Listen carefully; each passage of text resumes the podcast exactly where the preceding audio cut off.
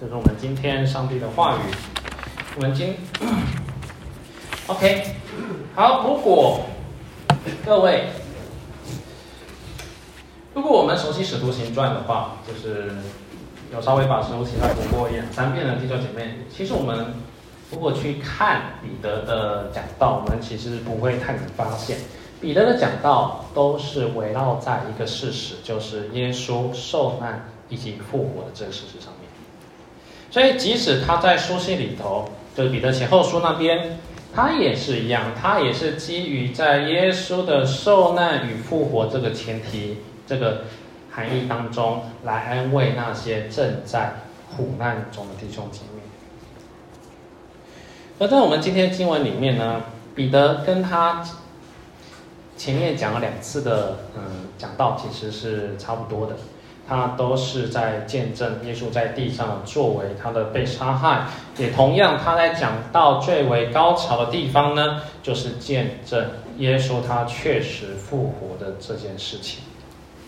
但是他这次在尼哥底，不是尼哥底母，在格尼流家里面，他这次是在格尼流家里面来传讲这篇的道。但是他有别于前面两次的呃内容，他这边也特别去提到，他说他直接提到耶稣复活的目的是什么？我们看到彼得在跟尼哥尼流提到耶稣他复活最大的目的是他证明他是上帝所立定。是要来做审判活人、死人的审判者。彼得直接讲，耶稣的复活是要来做审判者的。所以彼得他这个边还蛮特别，他是用一个审判者、一个法官的形象，来讲耶稣复活的意义以及他的一个目的。他是要来审判所有的人。但我想，这样的审判官的形象，其实，在我们的社会，尤其在我们这种东亚社会里面，其实并不是算太好的一种形象。因为审判者这个形象，难免会给我们一种什么严厉呀、绝对呀、毫不留情啊。嗯，好了，现在这张图片的人好像这个法官好像有一点帅啊。嗯，好，那不是重点，OK。但也因为我们有时候在。因为在我们东亚社会里面，我们在思考这个神是一个审判官的时候，我们也难免会有一种好像他是一个很严厉、毫不留情，好像一定要乖乖听话。所以也难怪我们有一些的信仰，在信仰里面的人，他他就是从小被吓到大的这样的一个状态，好像你没有。活的你活得不够完全啊，或是你做的不够好啊，或是你没有来乖乖聚，没有来乖乖聚会啊，是不是你没有信主的话啊，那你就一定会被判永死，然后进入到什么地狱的火湖当中，要在那边哀哭说哀哭切齿一辈子，然后永永永远远的。所以这种审判者形象，其实，在我们的社会里面，有时候他会过度的一种严厉，和会让人感到极度的一种不安感。觉得啊，这个上帝是不是太严厉了？是不是我一定要当个乖小孩？那，如果我如果如果我没有做好话，那我是不是不爱不爱神？哇，我知道上帝应该很爱我，但是我觉得他非常的严厉。嗯，好，点点点点点，嗯好。但是我们可能要接着看一下，彼得要接着说什么？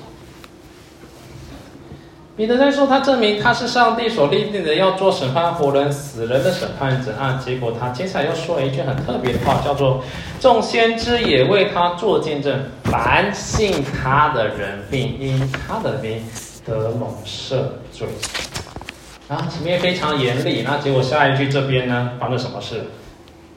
上一句非常的严厉，那这一句我们跟上去比较起来，就显得好像有点太跳痛了。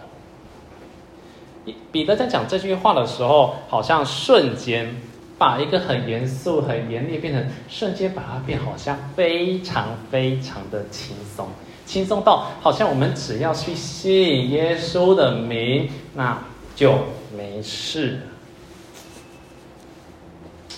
但我想这也是我们，嗯，也是在我们这种东亚社会里面，也是一个会觉得非常难以理解。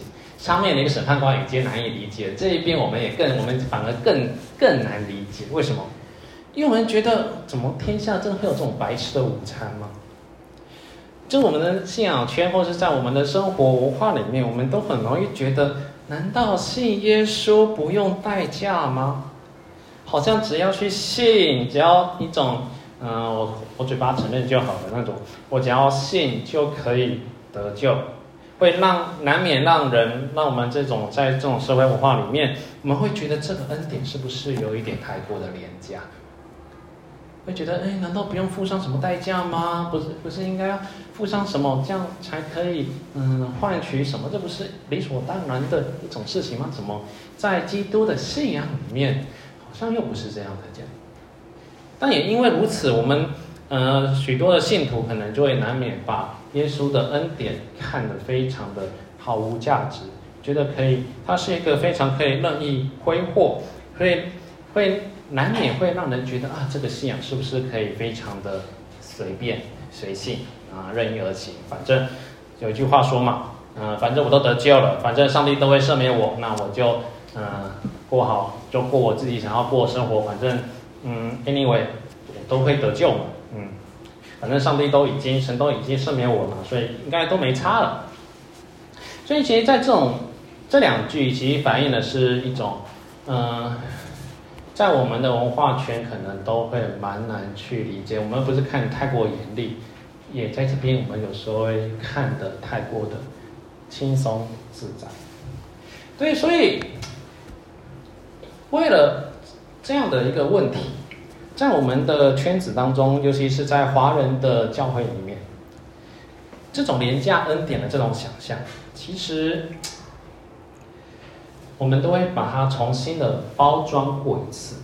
我们会把它更加强调一个点，说不不不，不是廉价的，这恩典不是让你白白领受的，这恩典一定会要我们付上代价，因为这边提到嘛，我们要进钱，我们。就像你哥尼流这边嘛，他非常的敬虔嘛，所以上帝才回应他嘛。所以在这个过程里面，我们可能就会去强调，信耶稣不一定是一个很廉价的事情，他一定会要我们付上代价，要敬虔，要追求，要努力活出复活的生命，等等等等等。我们要努力，我们要追求我们的耶稣。所以，但是，嗯，也没但是，但，呃，总而言之，这样的日子久了。其实这样的日子久，我们会自然领受到一个讯息是什么？在这日子久，我们会自然领受到耶稣的受难与复活，好像是我们的信仰的开端一样。它是一个我们信这样的理解，我们会将它理解成就是。耶稣的复活是一个信仰的起初，是我们在领受这个复活的生命之后，还要竭力的去追求，活出成为一个更好的基督徒，拥有更好的属灵样式。各位阿爸阿们呐，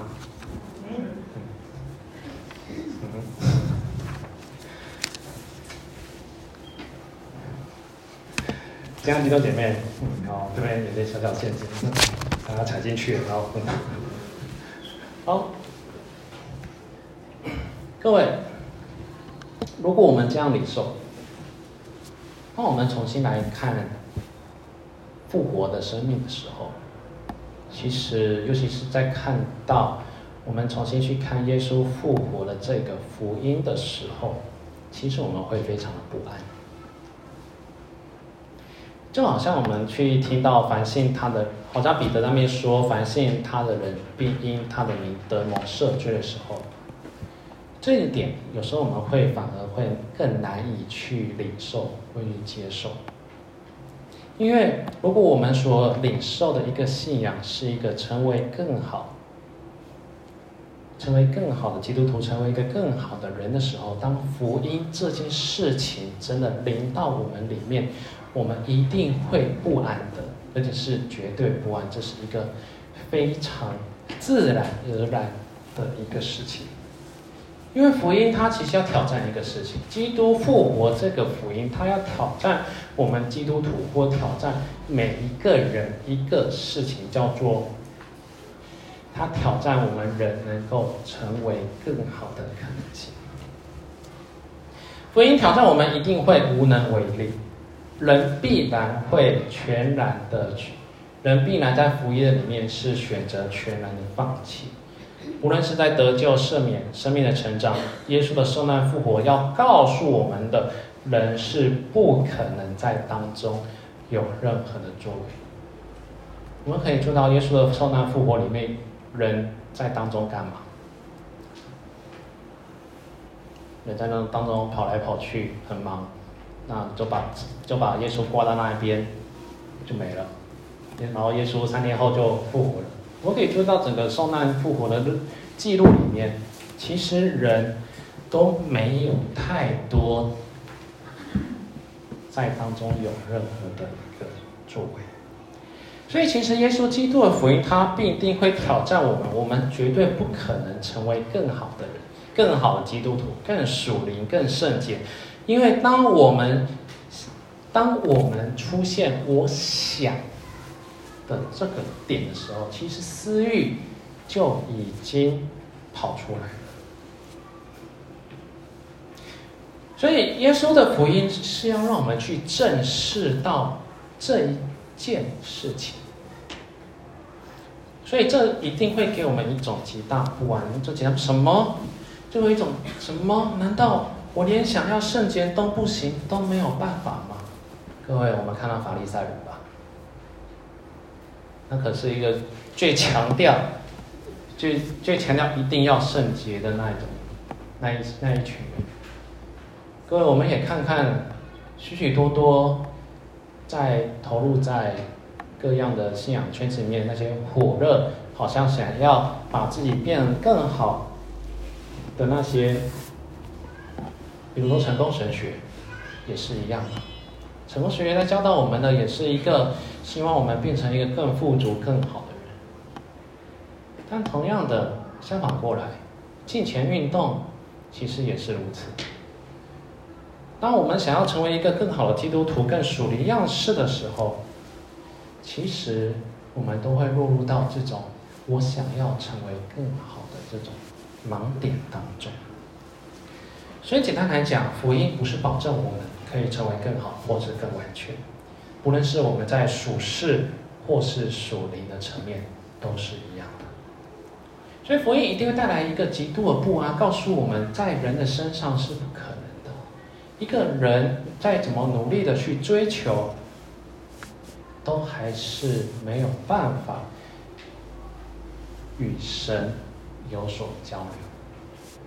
所以同样的问题也在哥尼流身上也发生了。我们今天的经文是彼得在跟哥尼流讲到。各位，哥尼流是什么人？按照他的名字，他是标标准准的罗马人。他是一个拉丁的名字，他是一个外邦人，他是一个，他绝对是一个外邦人。但他对耶和华神非常的敬虔，我们看到，他非常的敬虔，甚至几乎把自己从内到外的行为都要变成犹太人。他努力想要加入这个犹太的群体，他也竭尽想要变成他想象当中那个更好的人，因为他看犹太人哦，他他羡慕犹太人这个神，他想要跟犹太人一样，可以在这个信仰，在耶和华的这个信仰里面来成为他们的一份子，所以他把自己变得更好，他比犹太人更像是一个犹太人。然而，我们发现到一件事情：即使哥尼流想要追求神，成为他想要的那个样子，但也因为他是外邦人这个身份，总是被拒绝在犹太人的外面。所以，即使他想要再努力，按犹太人的观点，他总是无法成为神国的一份子。所以，当彼得到哥尼流家的时候，我们看到哥尼流怎么？哥尼流用什么反应？我们看经文里面。看到哥尼流看到彼得的时候，他整个马上匍匐的拜在彼得前面，他大概只差没有抱住大腿而已吧。所以哥尼流他努力，但他同样的也非常的一种不安感，因为他努力的这一切，他仍然还是被人挡在天国的之外。他被之，他被人的想要，他被人的一种私欲被拒绝在天国的门的外面。所以其实那不是自己造成的，但私欲的事情本身就是人与人之间会互相影响、互相发动的一个问题。所以我们可以看到，也因为在这个时候，在这个时候福音也进到哥尼流家了。彼得开宗明义的就跟哥尼流说什么？彼得开宗明义就跟哥尼流说：“我真看出神不偏待人。”原来各国那敬畏主行义的人都为主所悦纳。亲爱的弟兄姐妹，我想这句话，他一方面他认可，他一方面他认可了跟尼流的敬虔，但我想这句话也仿佛在跟哥尼流说：“哥尼流，够了，你做的非常够了，你做的非常够多了。”我想福音也是在这边领到哥尼流，因为他真的做的够多了。他为耶和华上帝付上了一切，他为了想要成为犹太人也努力，但是耶和华上帝跟他说，透过耶稣，透过彼得的口跟他说够了。福音在这边告诉他一件事情：真实信靠主的人。主动悦纳，主动接纳，主动欢迎他。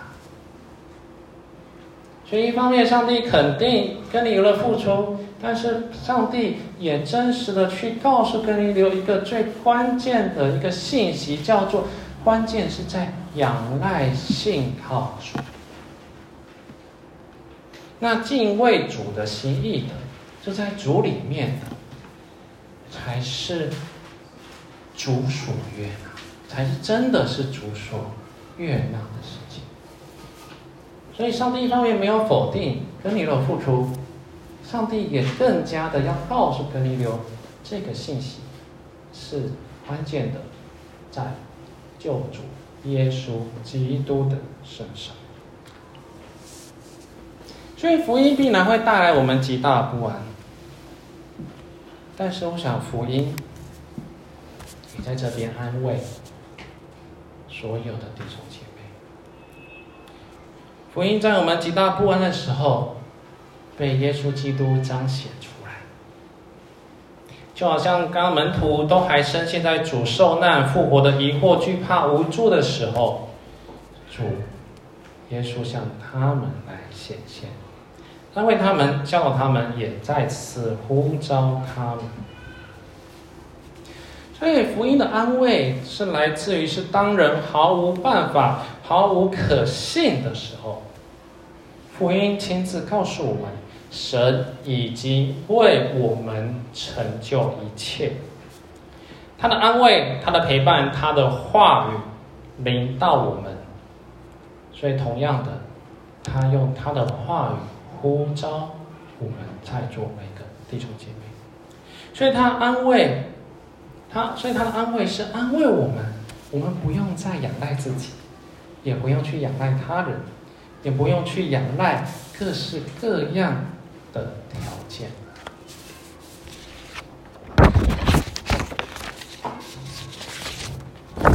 亲爱的弟兄姐妹，耶稣的复活。耶稣复活这件事情，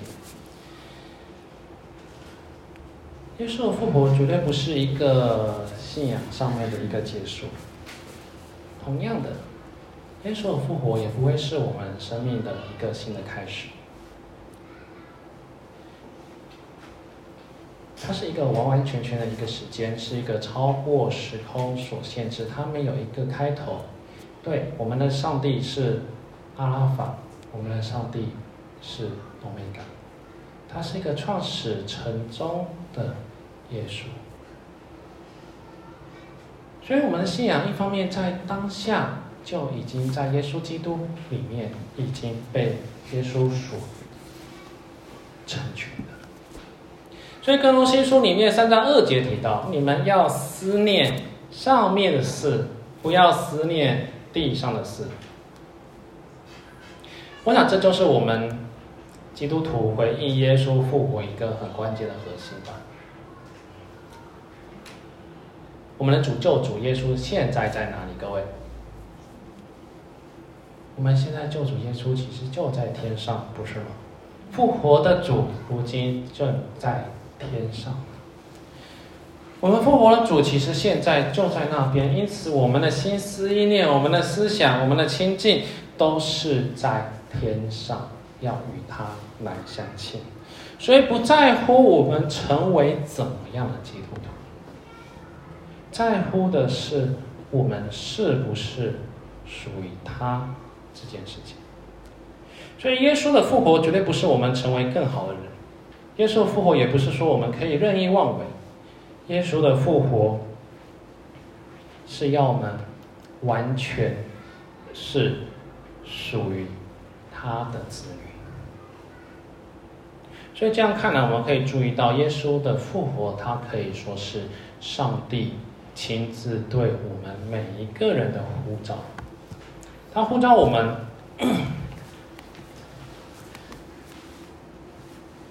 他呼召我们，我们是属于他的。他呼召我们是属于神的，是属于他的子民。罪恶过犯不再是我们的，所以他的复活代表着是罪恶权势。不再影响我们与父神之间的亲近，我们在父的里面，父也在我们的里面。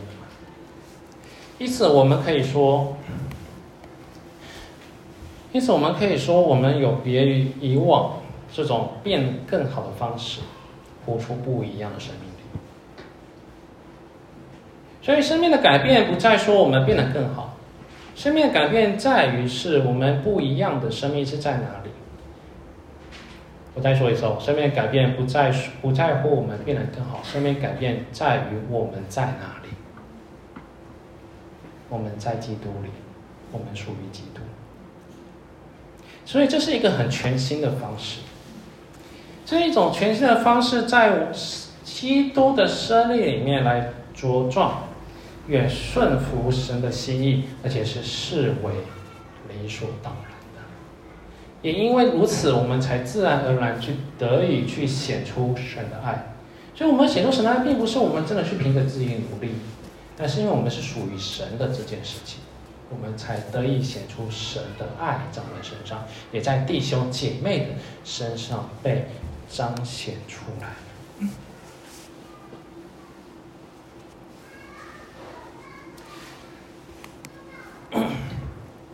所以，耶稣的受难与复活，这个本身它就是我们信仰当中最为核心的福音。这不是我们诶，这个不论是在我们信主前，还是信主后，都仍然需要的事情。我们不是说因为基督耶稣救救赎之后，我们就不用再复活了，没有。耶稣基督拯救我们。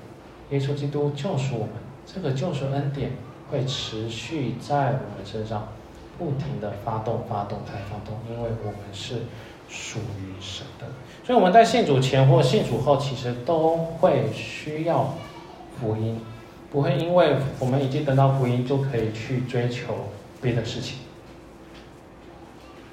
福音才是我们信仰最为关键，也是一辈子的一个事情。也因为福音，我们的信心可以确据，因为我们知道我们确实是属于神，我们也有这样的凭据，所以我们敬虔，我们追求神，固然一定会喜悦的。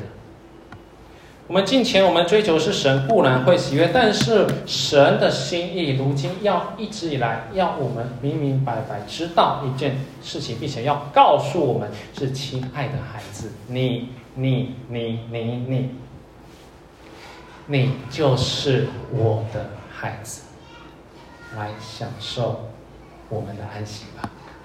我们一起祷告。